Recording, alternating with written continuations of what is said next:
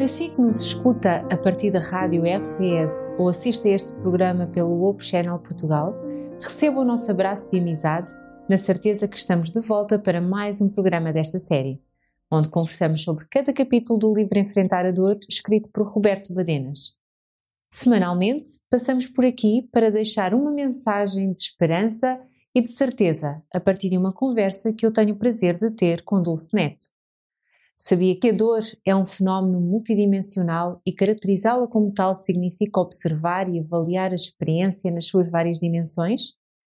Sabia que essas dimensões podem exercer influência sobre o limiar da dor? É sobre os vários sinais de alarme que a dor e o sofrimento podem trazer à nossa existência que ficarei à conversa com a minha convidada, a jornalista Dulce Neto. Olá, Dulce. Obrigada Olá. por teres aceito mais uma vez o nosso convite e por estares cá hoje conosco.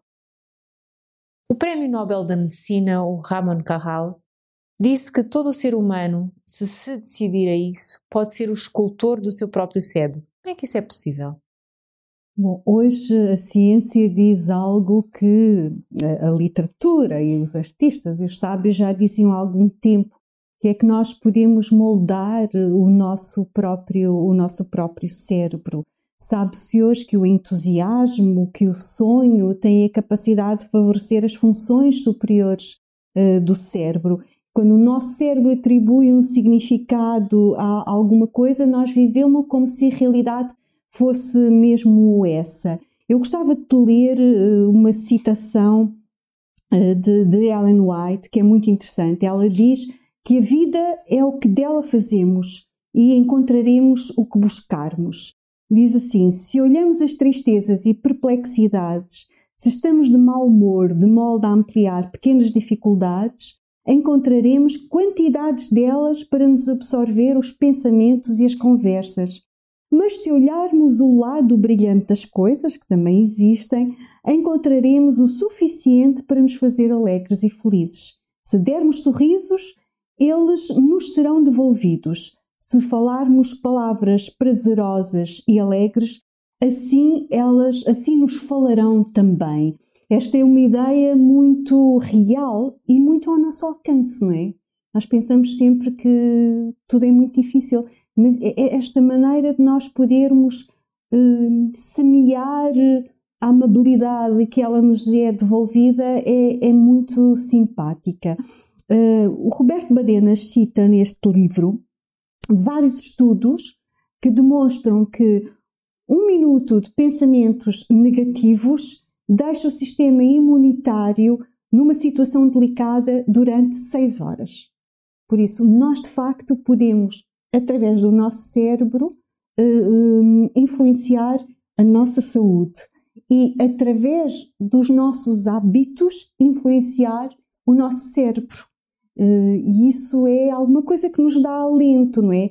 Porque a zona pré-frontal do, do cérebro, que é onde está o pensamento mais avançado, onde nós tomamos as nossas decisões, é, influencia, é influenciado pelo sistema límbico, aquilo a que eles chamam o nosso cérebro emocional. Basicamente, isto quer dizer que aquilo que o coração quer sentir, depois a mente acaba por mostrar. Isto lembra-me Salomão, que dizia uh, como o homem pensa no seu coração que é, assim ele é.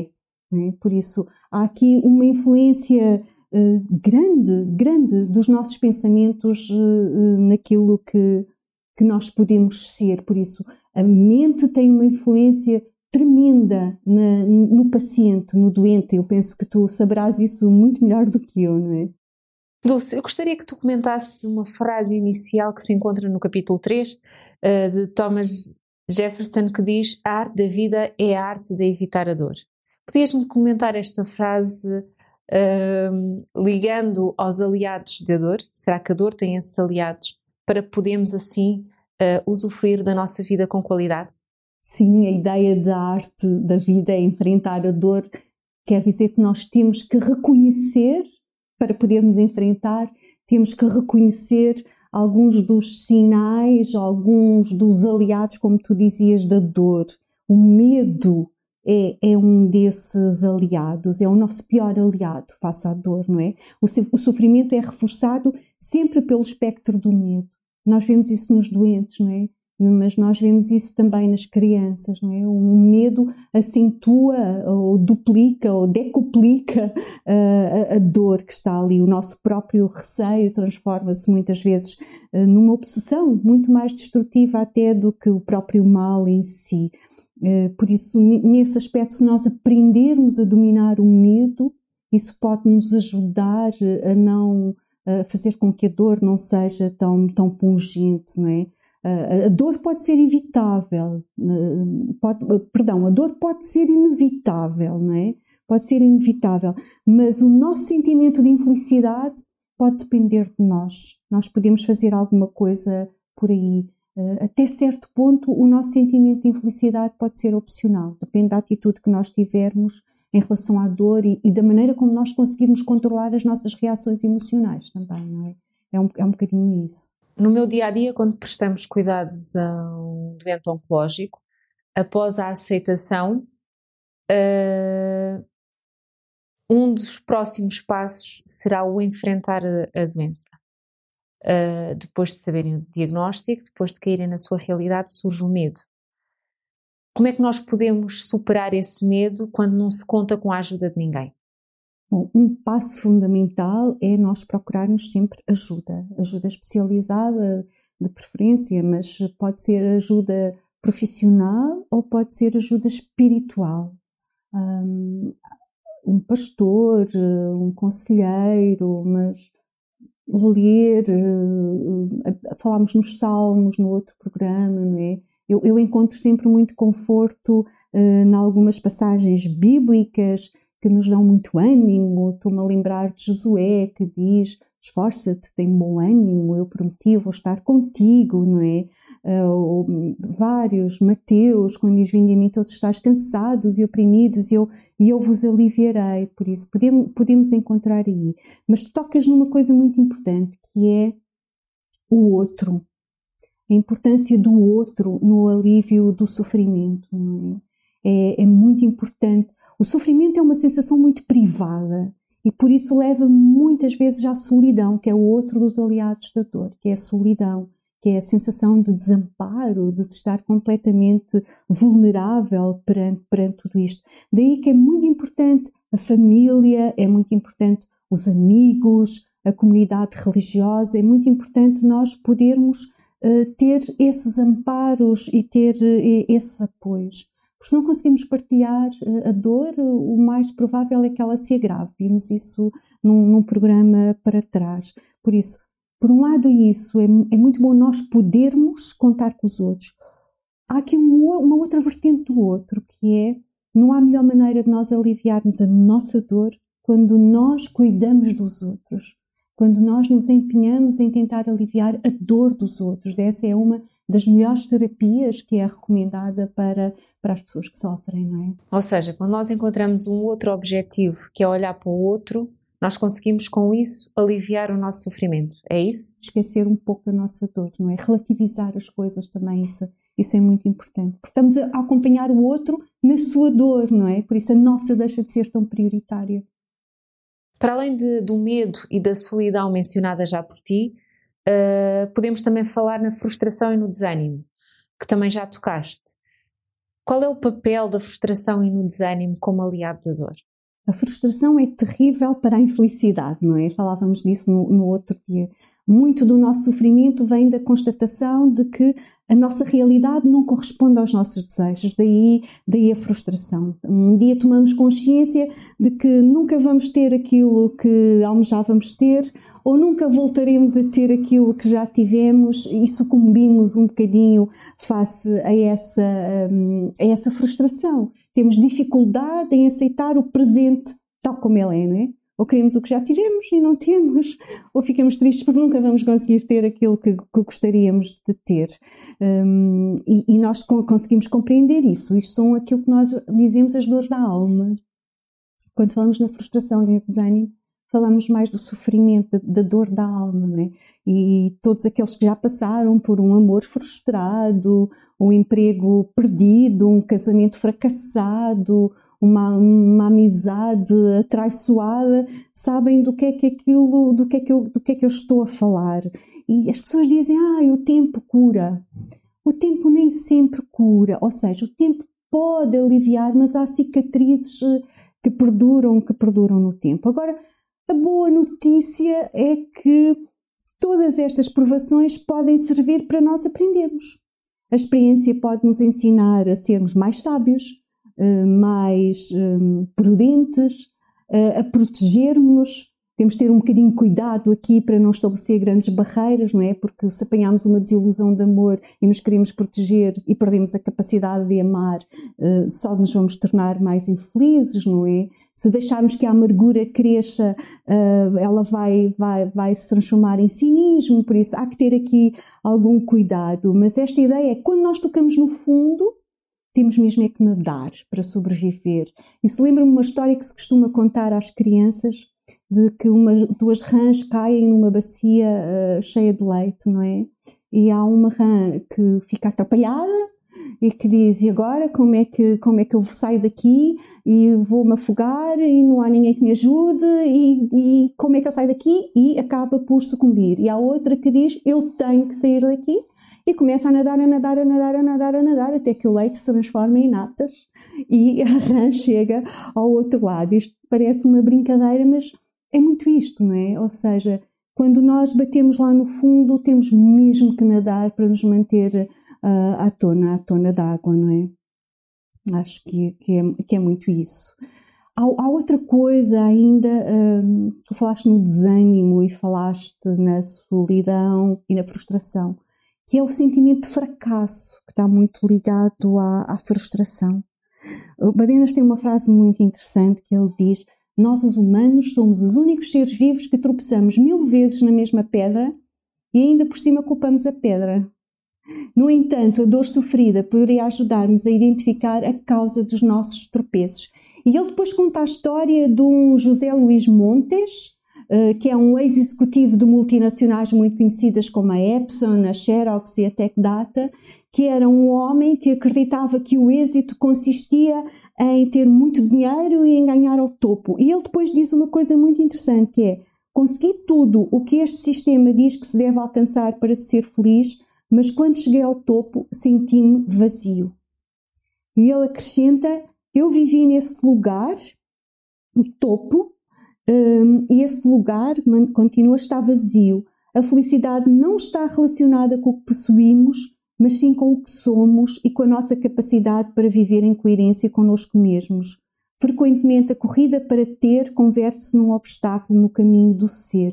Este homem teve a coragem de mudar a sua vida. Ele, ele deixou uh, tudo aquilo e empreendeu-se num projeto de, que ele chamou de transformação interior e ele tornou-se um fundador de um movimento muito interessante chamado Movimento Social Wiki Happiness. E agora o que ele dá é um ex-empresário de êxito que dá conferências por todo lado a refletir sobre o triunfo e o, e o fracasso. E, e isto para dizer que é muito importante nós aprendermos a ser felizes por nós mesmos eh, não nos sentindo um, um, fracassado, não nos sentindo um fracassado. Falaste da experiência de, desse grande empreendedor. Uh, com esse exemplo, levas-me a refletir sobre as técnicas de autossugestão. Podes-me falar sobre algumas delas?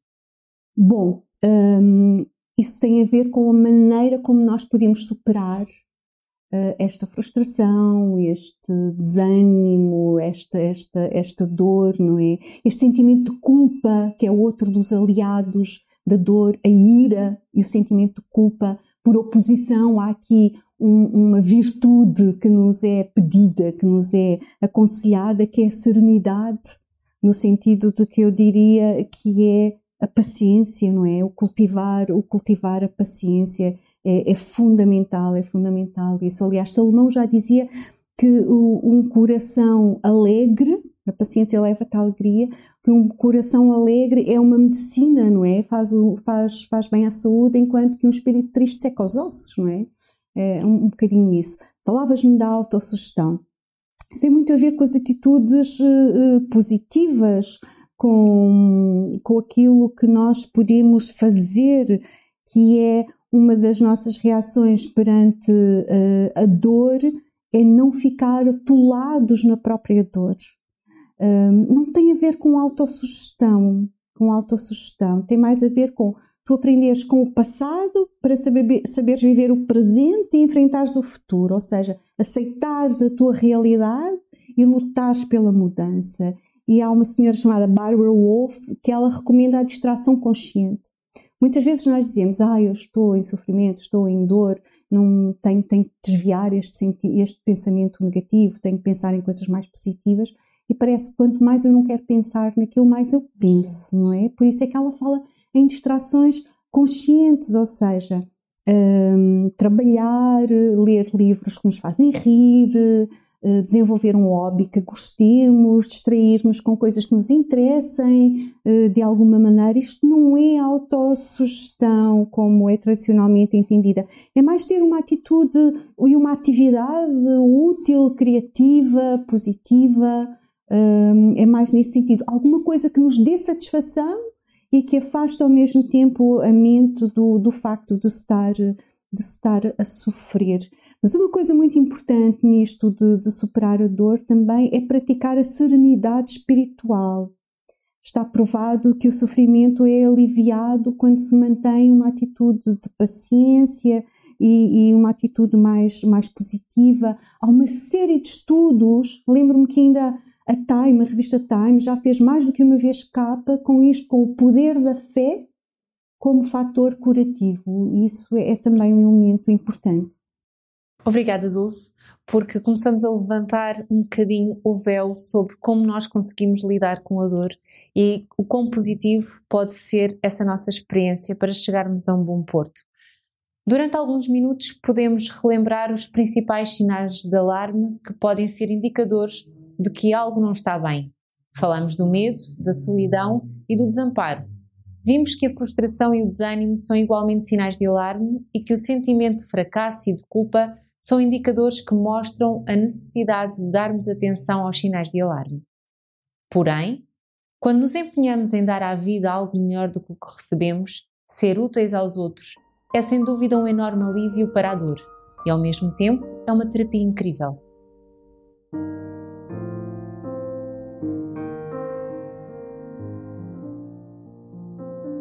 E se sermos úteis aos outros alivia a nossa própria dor, então eu lanço-lhe um desafio muito especial. Se ainda não tem um exemplar do livro Enfrentar a Dor, escrito pelo professor e teólogo Roberto Badenas, não perca tempo. Utilize um dos contatos que colocamos ao dispor e faça sem demora o seu pedido. Mas vou mais longe no desafio. Não peça apenas um exemplar para si, seja útil a alguém. Pense nos seus familiares ou amigos que podem ter necessidade de ler este livro para poder enfrentar a dor ou o sofrimento, sabendo que há uma solução e que essa solução pode fazer a diferença para a felicidade. Solicite um ou mais exemplares ligando para o 219 10 63 10 ou, se preferir, pode preencher o formulário em radiorcs.pt.